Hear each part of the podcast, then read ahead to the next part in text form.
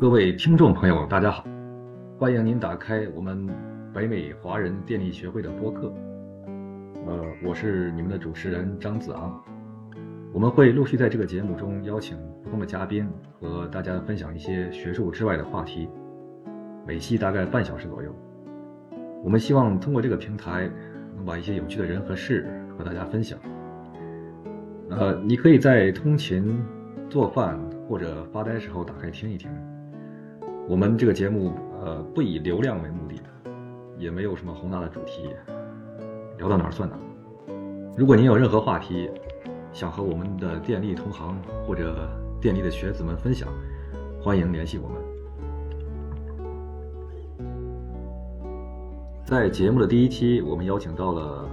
北美华人电力学会的会长张强和副会长孙凯老师，他们会和大家聊一聊。北美博士生在找工作时遇到的一些状况，呃，那么我们的节目现在正式开始。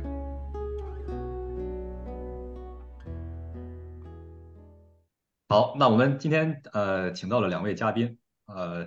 首先一位是呃来自呃工业界的张强，他在美国一个调度中心工作，还请来了孙凯老师，在呃美国大学当教授。然后呢，我是今天的主持人，呃，张子昂，我也在美国一所大学当教授。呃，我们今天想聊的话题是我们的博士生，呃，北美博士生在毕业后找工作的问题，然后如何准备面试，甚至在找工作之前如何准备自己，是吧？我们今天呃把话题限制在电力系统行业的博士生，孙凯老师和张强，呃，都已经。在学术界和工业界有很长的呃很多的经历，呃，那我自己呢也参加过一些面试的过程，啊，所以我们想跟大家分享一下呃一些心得，让大家少走一些弯路。然后我们准备了几个话题，呃，第一个问题是，在找工作过程中，呃，我们知道，呃，按照美国的文化，他要他希望的是一种可以侃侃而谈的。呃，这种人，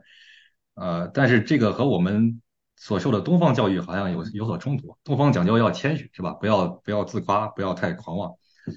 但是在北美文化中呢，甚至有这种呃，说呃，反正先把牛吹出去，是吧？然后以后呃，再争取达到我吹牛的这种 level。呃，他英文叫呃 fake it until you make it。呃，所以我想请教一下两位嘉宾。啊，对这个方向有没有什么建议？如何找到一个合适的平衡点？啊，孙凯老师先开始，有没有什么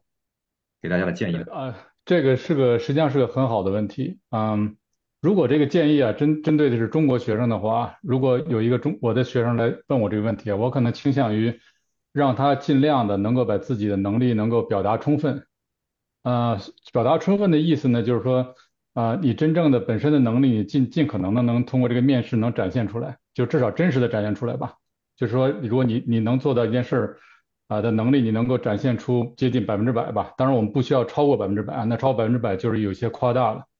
啊，但是为什么这样呢？因为大部分的中国学生啊，都比较的或者说实在，或者说比较内敛啊，可能有的地方呢，取决于我估计跟。呃，地区有关吧，特别是像这个内陆地区的很多学生，我带过的，包括接触的，他们一般呢比较倾向于呃比较谦虚，就是说如果自己能一件事能做到，他一般可能只说我能做大概百分之六十到七十，啊，但实际上这个是比较吃亏的。然后你在面试的时候，一定要让面试你的人真正的了解你本身的实力，啊，所以你尽可能的呃把你的充分的能力，在一个有限的时间内，通一般是一天，或者说通过。因为你这一天要见很多人嘛，你可能跟每个人聊的时间可能就三十分钟或者啊不到一个小时，你要趁这个时间啊对针对于对方想要考察你的这些方面，能把你的这个本身的能力充分的展现出来啊，这是最起码应该做到这样的呃，这是第一第一点，第二点就是说啊，我想说的就是说啊，你需不需要夸大啊？这个里边就有一个问题，就是什么叫夸大？这个夸大有几个概念，一个是这件事你做没做到过。就是你有没有在过去的经历做过这件事儿，还一个是你现在能力能不能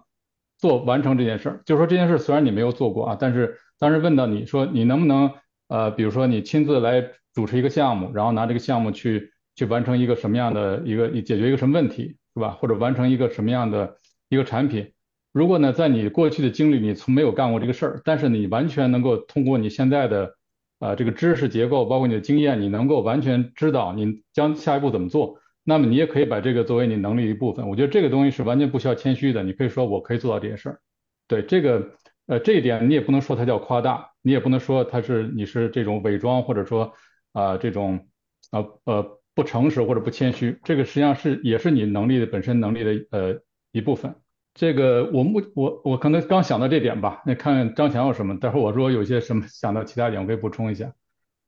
我其实很好奇，就是呃，我知道我们工业界是怎么招人的，我就是很好奇，就是假如说我们同学要申请这个教职，那那你们是怎么从这个方面，你们是怎么来衡量这些呃求职人的？呃，实际上就是在我跟大概描述一下，就是我们学校。招这个就是助理教授啊的这个过程吧，一般就是出现这么一个职位之后吧，一般等我们开始这个就是第一步筛选的时候，假如我是在这个呃这个委员会里面，就是这个 search committee 里面，他一般会从里面大概一般的情况下，我记得过去几次招这个教职都大概有有一百到两百个申请吧，从这个一百个到两百申请里面，大概你筛一边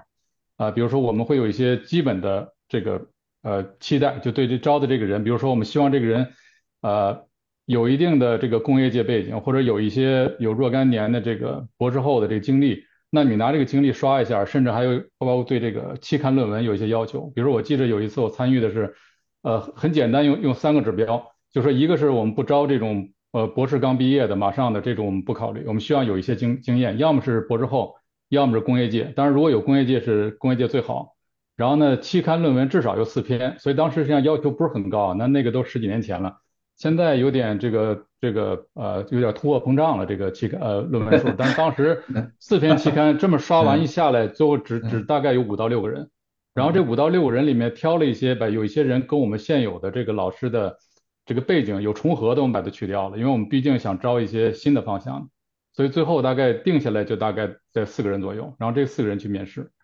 呃，是这样的一个过程，所以基本上，当我们定那个四个人的时候，我们 committee 内部基本上能够认为，就是这四个人中只要招到一个人，我们基本上就算成功了。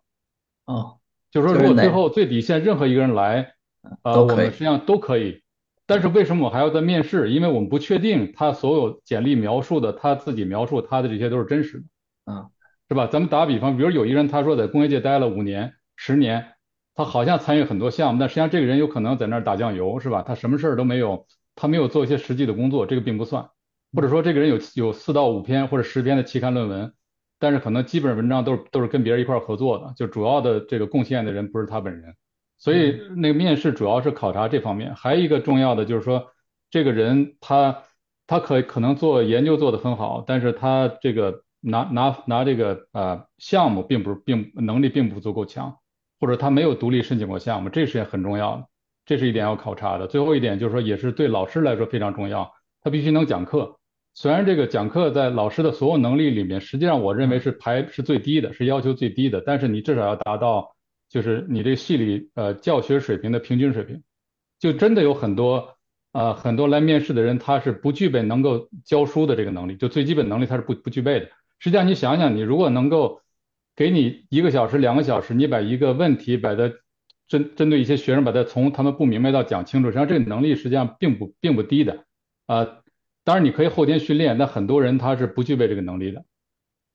所以当时我记得是有些人他的这个资料看起来很不错，但实际上发现这个这个教学这方面确实他的最大短板。所以这个呃像这个呃。这个委员会里有些老师啊，他他并不了解你的这个研究的内容，但是他知道你这个教学肯定是你不能达标的，所以这种呃也不在考虑范围内。对，所以基本上你在看简历的时候，我们能筛掉啊大部分了吧？最后那个考察只要看看你有没有明显的短板。我我猜可能工业界的这个面试也是类似的，因为我原来在这个工业界也待过五年，所以当时也面试过一些人，可能也也有也有相通的吧。对我们学校也是类似的流程，呃，因为这这两年，这个以前是 phone interview 是吧？用电话面试。现在 Zoom 和 Online 比较在线面试比较方便，我们有一些呃第二轮基本上就从电话面试改为就是这个 Zoom interview 在线上面试。呃，第二轮主要就是考察一下，主要就是说这个人从简历上看非常好，是吧？我们需要再确认一下哦，他的表达能力呃是否能够当老师，然后能不能有有效的交流，是吧？这个其实不是所有人都能做到，所以说我们一个问题抛出去，他能不能很直接的回答？呃，有时候有的人就回答的很好，有时候有的人。也也不知道他为什么他就不直接回答，是吧？也不知道他在是想隐瞒什么呢，还是他只是就是这种风格？但这种风格是不适合讲课的，是吧？像一个呃面试中的红旗，我们要说的下一个问题啊，像我们学校招人的话，嗯，有时候他是想招一个特定方向，是吧？那那那如果即使你的呃背景特别强，但是你不是这个方向，那那那也那也不合适，是吧？我们也不会教你。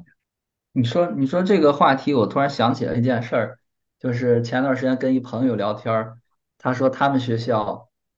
嗯，最近有两个面试的人来争一个 AP 的一个职位，然后就他就亲眼，因为他也在 committee 里面，他就亲眼见证了一个，呃，引用，好引用几百的人吧，就因为表达能力比较好。然后 PK 掉一个引用上千的人，嗯，然后他就特别感慨说：“这个，嗯，就是你怎么能够，就是像你们说的，你的沟通能力、你的表达能力、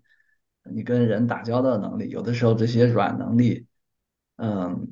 在关键时刻就能 起到很大的作用。”对，我觉得刚才孙老师说的，对的，挺好，就是能把自己的东西全部说出来，我觉得这也是一个。很强的实力，我经常觉得我没有把我的东西说出来。我经常觉得某一个谈话结束，我觉得我只 我我，比如说我的实力百分之百，我只说出了百分之四十，然后就很很懊恼，就这种感觉。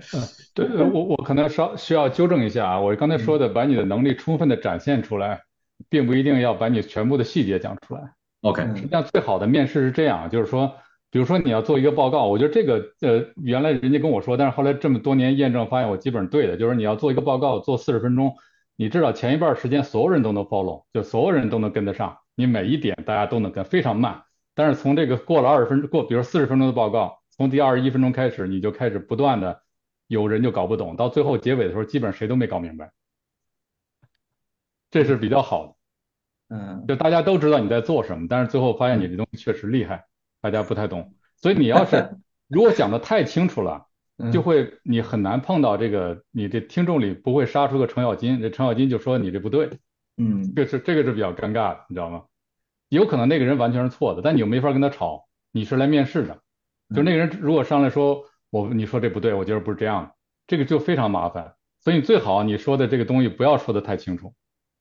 就最后面慢慢的把它往这个悬的或者这个稍微高。就你你讲这个概念或者讲这个基本的这个思路，但是不要把这个具体说的呃比较比较细，最好让大后面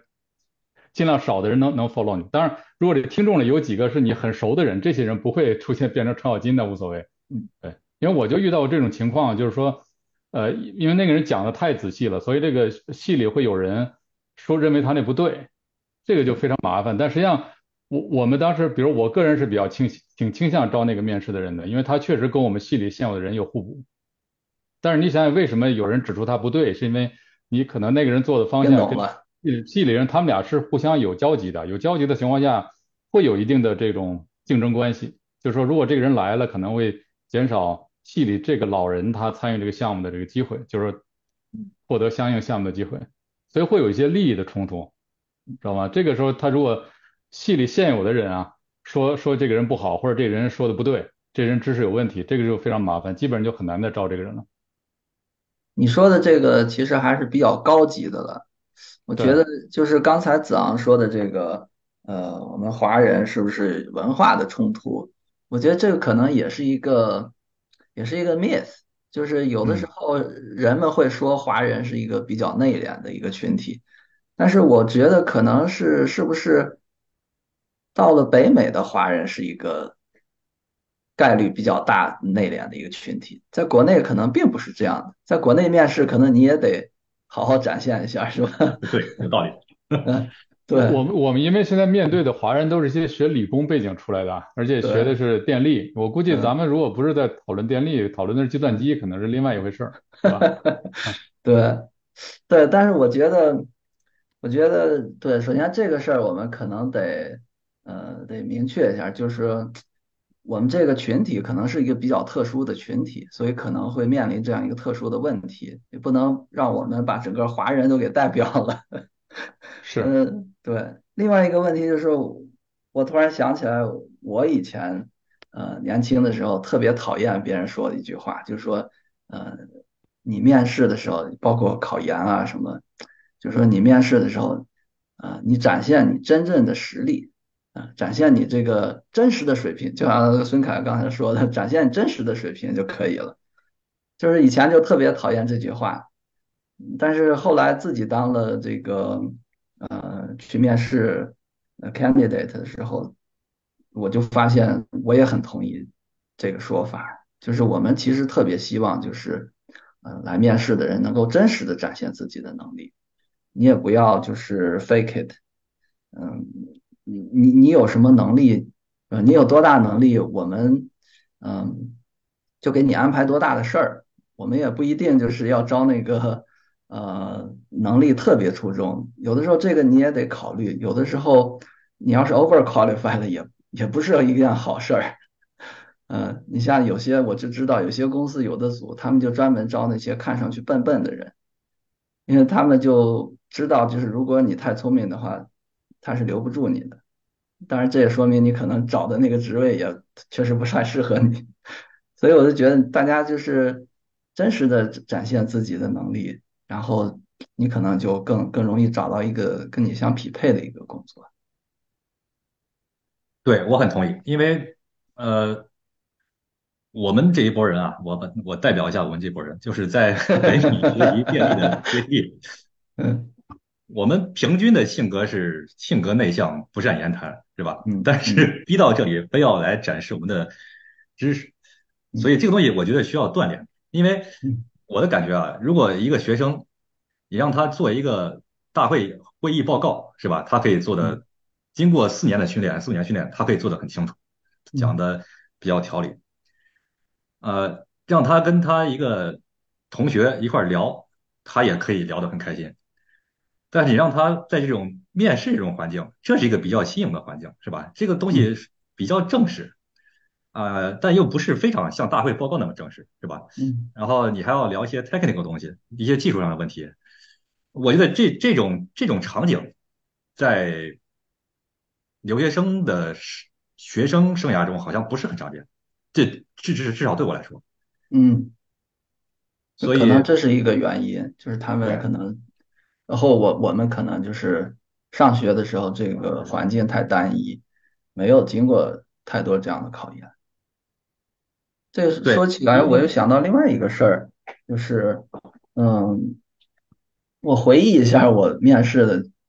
嗯，包括是 intern 啊，或者是那个 full full time position，嗯，就是有我我就想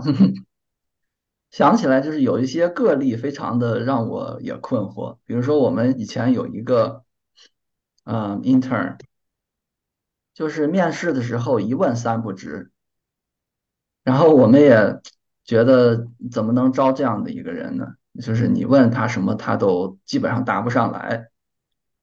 嗯，但是我们就长了一个心眼儿，我们就问了一下他的导师，然后他的导师是强烈推荐他，说这个学生能力很强，嗯，你放心用，没问题。然后我们就相信了他的导师的推荐，然后招过来以后，发现他是我们招过的所有 intern 里。最强的其中的一个，给我们干了一个非常重要的事情。那我问一下，你问他这个一问三不知的时候，他不知的时候，他这个表现是什么样的？就是你问他一个问题，他是说我不知道，还是说我去想一想，或者他当时处于马上进入一个思考的状态？具体的我也有点想不起来了，我感觉有点像最后这个进入一个思考的状态，可能是。总之是没有给我们很好的回答。那那有可能你们那个问题问的应该改善一下你们的问题。有可能问题没有不足以能够检验出他真实能力。就是我们刚才讨论的是这个，作为一个被面试的人，如何展现出你本人的真实能力。面试官也要也要去提高一下自己的这个面试技巧，能够把他真实能力给问出来。是的，是的，嗯，对，你看我是这样，就是我因为我招学生。在在北美这边研究生，你英语如果不行的话，真是挺麻烦的事情。嗯，这个我一般最开始是先跟他说一会儿，聊一会儿英文，然后呢让他做一个英文报告，然后那时候都特别紧张。你基本上问一个问题，他他第一反应都听不懂。就是如果除非这个中国这学生他国内没有一个英语环境的话啊，他就他会把这个呃这个报告每句话都写下来，然后照着读，读得很熟。但是你你中间啊，他他讲的时候，你突然问他一个问题，他马上就听不懂。是吧？他要再给他再给他讲的比较慢一点，才能听明白。这时候都都特别紧张，这时候就有点像那个状态。好多人你问什么他都不知道。后来等他讲差不多了，我说行了，差不多了，我也大概对你这个英文水平有一个了解了，咱们就咱们就用中文中文聊吧。这时候他马上就放松了，这时候你就可以慢慢试探出他能力。而且有的时候我我我发现就是你要这学生没有做过研究的话，你要想检验他的研究能力，有时候你还没你还真得让他在放松的情况下问他一些。跟这个研究不直接相关的，就是说你你可以判断一下，你要招的这个学生或者这个人他需要具备哪方面的素质，然后你看能不能把这个这些能力把它拆解开，是吧？你拆解开若干个这个小的这个技能，你然后你挨挨个就去去试试探他，去问问他。嗯，对，我是这样的，一般，所以，你面试就是面试官可能也需要自己想办法。你要在有，你也需要在有限的时间内能够检验出这被被面试人真实的水平。对，呃，孙凯老师分享了招学生的经历，呃，我我觉得吧，在招人的过程中，呃，你的技术能力是方面，是吧？但是这个人是不是靠谱，是另外一方面，而且是不是靠谱，我觉得甚至超过了百分之五十，是吧？但是一个人靠不靠谱这个东西，我觉得是没法儿，没有一个东西可以问出来的，是吧？你只能通过不同的角度来猜这个人是不是靠谱。所以我觉得大家如果能在面试过程中展现出来你是一个很靠谱的人，我觉得 应该会很有帮助。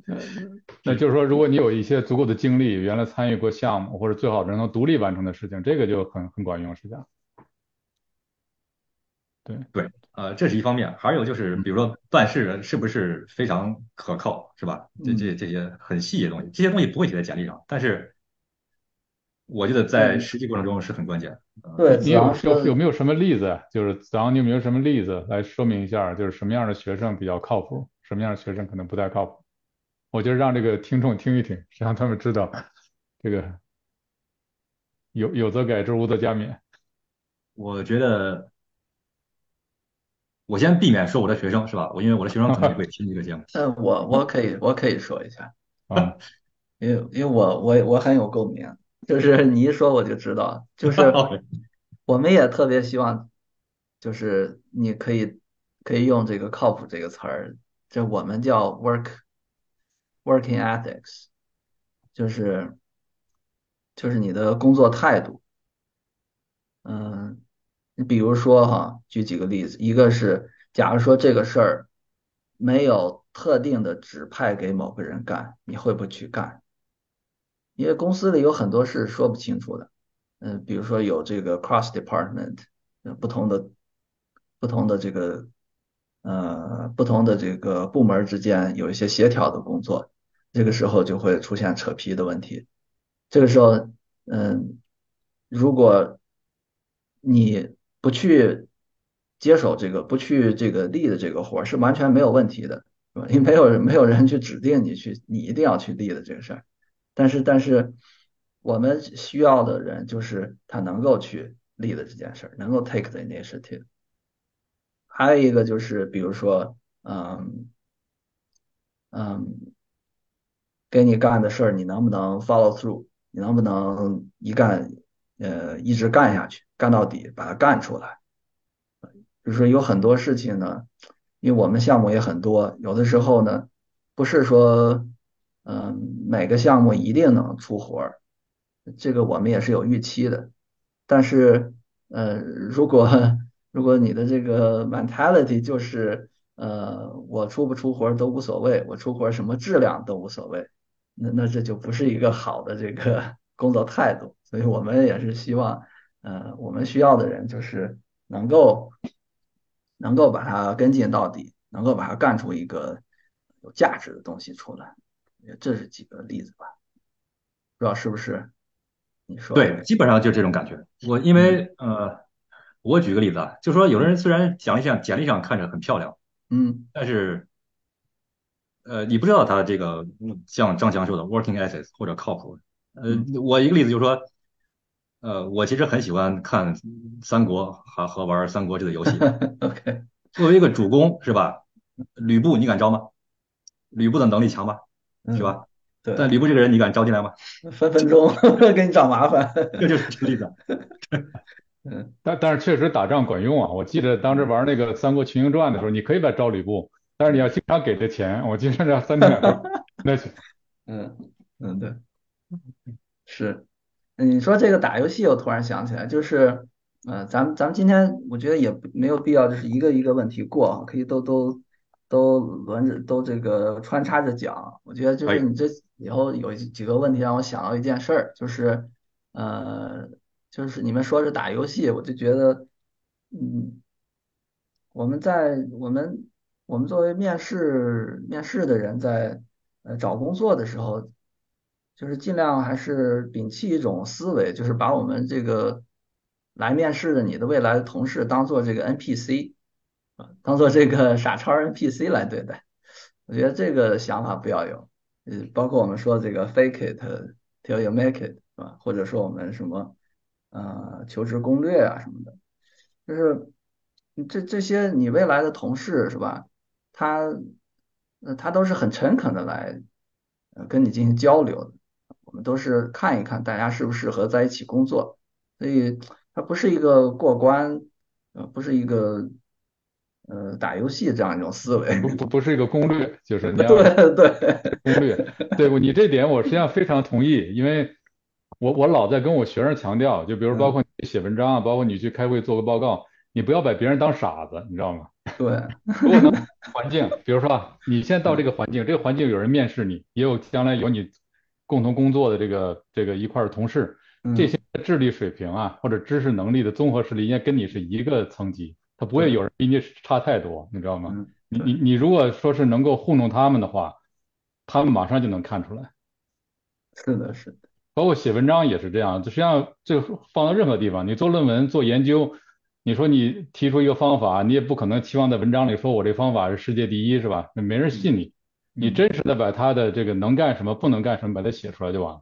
不要把别人当傻子，这件事儿非常重要。对你，你要不说我这个还想不起来这点。但是刚才我听。我听你说说，我突然想起有一点，实际上我觉得，呃，我原来面试一些人，包括在这个呃工业界也面试过，然后在学学校，包括招学生的时候，发现，呃，我特别喜欢招这种，就是说他学生特别清楚，他清清楚楚知道自己要什么。主要这件事是非常难的，实际上你想想。是的。让好多人是不知道你自己在要什么。嗯。他知道大家周围人在要什么，但是他不知道自己要什么。我如果这个学生他清清楚楚的知道自己要什么。实际上是好办的，那你就问问说，就是你你你到我这儿来，比如说做这个做这个课题，是不是你真正想做的？那他说如果不是我想去做，我想挣钱，那我告诉你，你做这个挣不了钱，那你去找你可以挣钱的职务，是吧？去工作就可以了。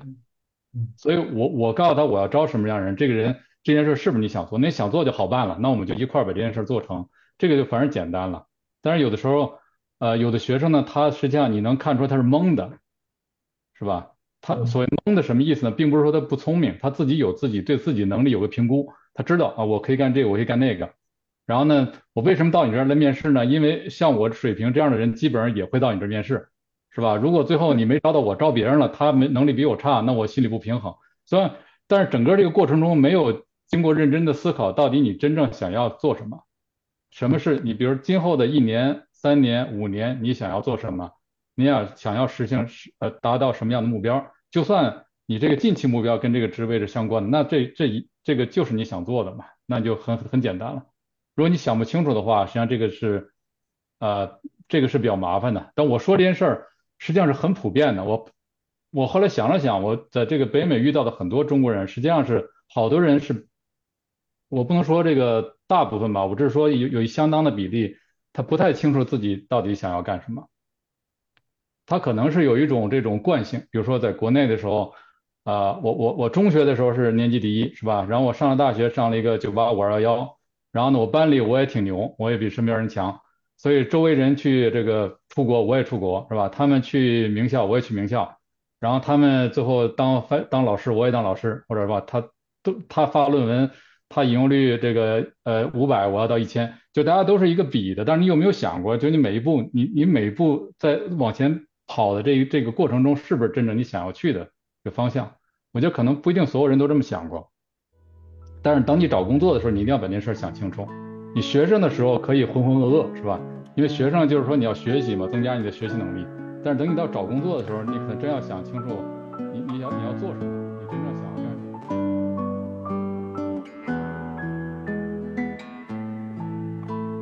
那么不知不觉已经过了半个小时，由于时间关系。我们把之后的谈话内容在下一期和大家分享。如果您对这期节目有什么想法或者建议，欢迎在我们的公众号和我们分享。好，那么谢谢大家收听，我们下期再见。